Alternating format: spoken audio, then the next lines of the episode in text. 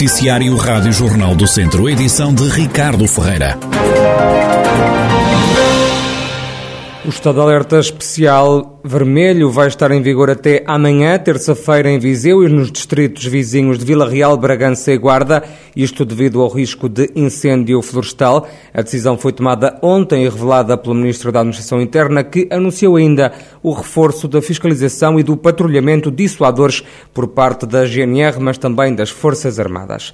A falta de água e a seca extrema que se faz sentir na região de Viseu está a causar graves prejuízos na produção na área da fruticultura, mas também nas vinhas.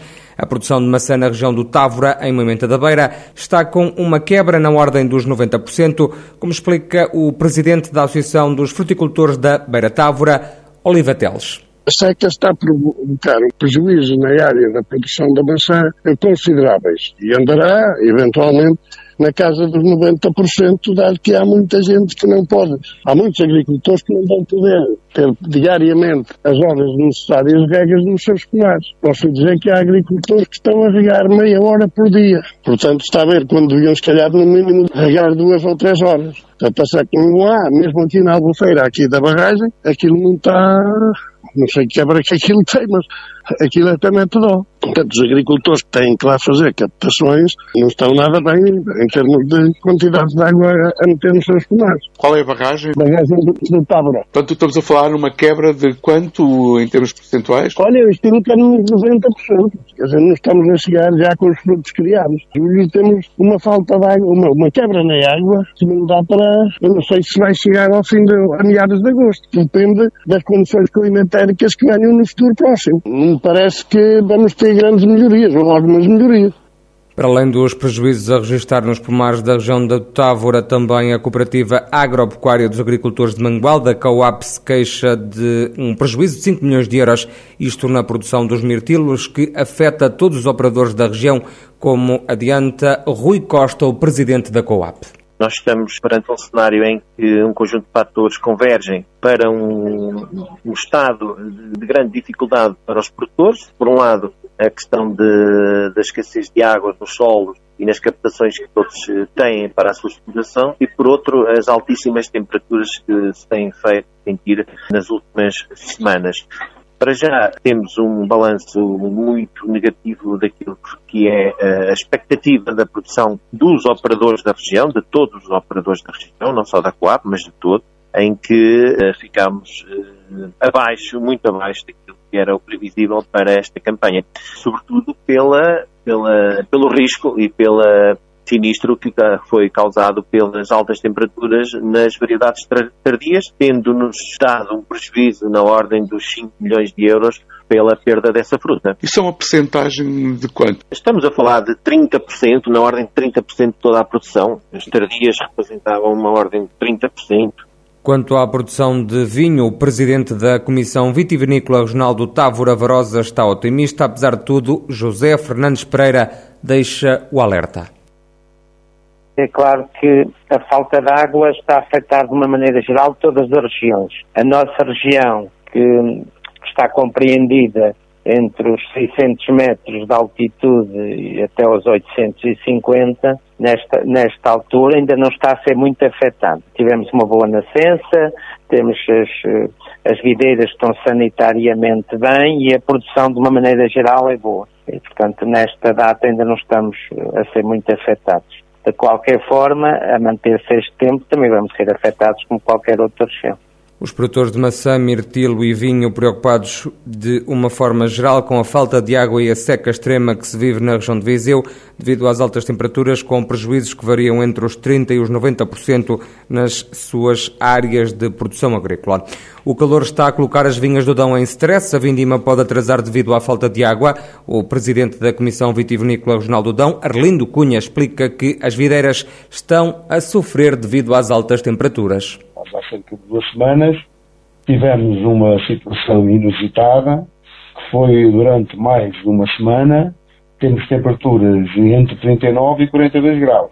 Portanto, e normalmente as videiras, as nossas videiras, na nossa região, não estão habituadas eh, portanto, a conviver muito com temperaturas tão elevadas, sobretudo acima dos 40 e 41 graus. E nós tivemos pelo menos três dias acima de 41 graus.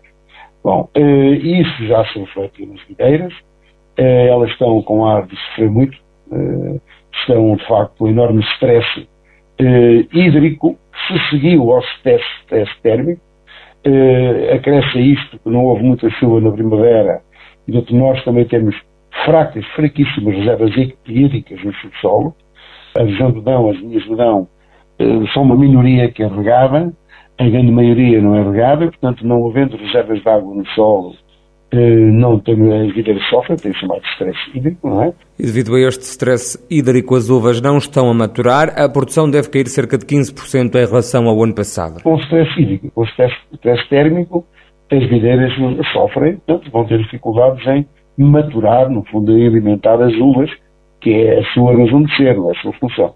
Portanto, vamos ter que elas, e isso está a acontecer, ou seja, a maturação parou, parou, a seguir esse escaldão de há duas semanas, e agora estamos a aguardar que haja algumas chuvas ou que a temperatura refresque, sobretudo à noite. Uma das condições típicas do verão, das suas características, é noites muito frescas e frias, na altura da maturação, sobretudo a partir de meados de agosto e início de setembro. E isso é, faz muito bem as videiras, compõe-nas, eh, digamos, podemos dizer na linguagem do, do, do, da nossa vida do dia a dia, falo de tornar felizes e disponíveis para trabalhar melhor, portanto, para alimentar os juros. Eh, portanto, esta é a atual situação. Eh, nós eh, temos uma previsão de uma redução de produção em relação ao ano passado de 10 a 15%. Arlindo Cunha, presidente da Comissão Vitivinícola Regional do Dão, que refere ainda que por causa do calor e da falta de água a vindima na região este ano deve avançar mais tarde. Pode ser o fim da União de Freguesias de Boa Aldeia, Farminhão e Torre Deita no Conselho de Viseu. A Junta deu pontapé de saída para a desagregação. Na última segunda-feira, a Assembleia de Freguesia aprovou a desunião das três localidades. É o que explica o Presidente da União de Freguesias, Jorge Nunes. Já foi aprovado no dia 25 eh, a situação de a gente separar. Isto, eh, pronto, o que acontece é que é uma vontade manifestada pela, pela população eh, pronto, nunca, nunca aceitaram esta agregação e por isso estão a lutar para tentar e, e pressionaram também o Executivo nesse sentido e a gente está a tratar de conseguir, eh, por os meios que a gente acha que pode, eh, tentar fazer com que pronto, a vontade do povo seja, seja aceita. Se tivermos, temos que partir para, para, pronto, para as três, para, para a separação das três. É isso que é a vontade de todos e por isso é isso que nós estamos a lutar nesse sentido.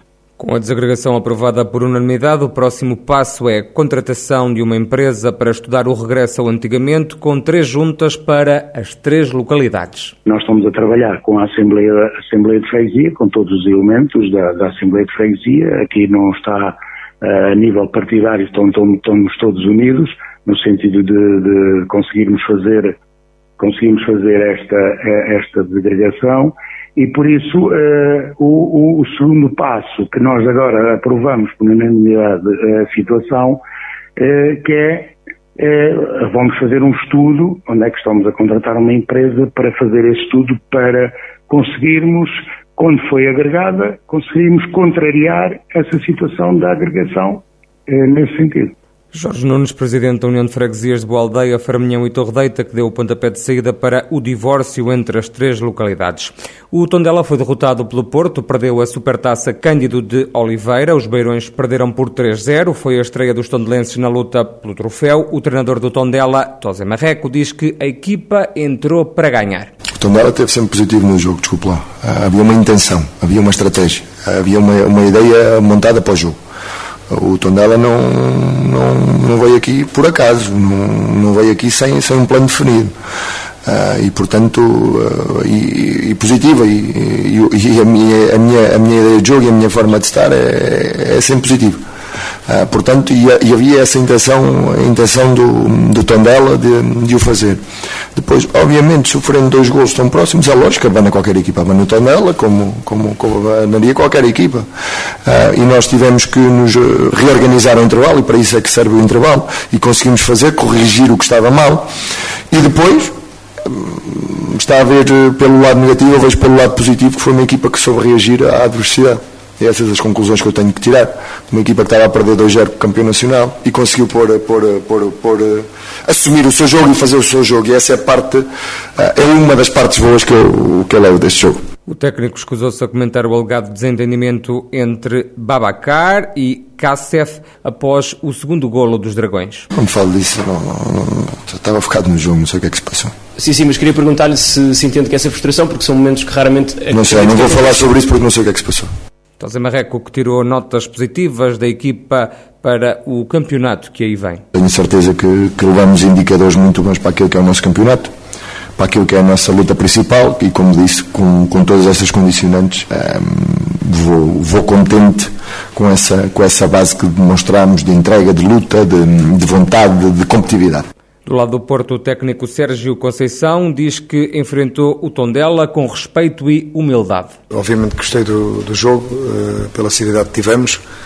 Uh, entramos no mesmo pensando que estávamos a defrontar, a defrontar a melhor equipa do mundo, eh, com muito respeito e muita humildade, eh, que tivemos humildade e respeito pelo adversário.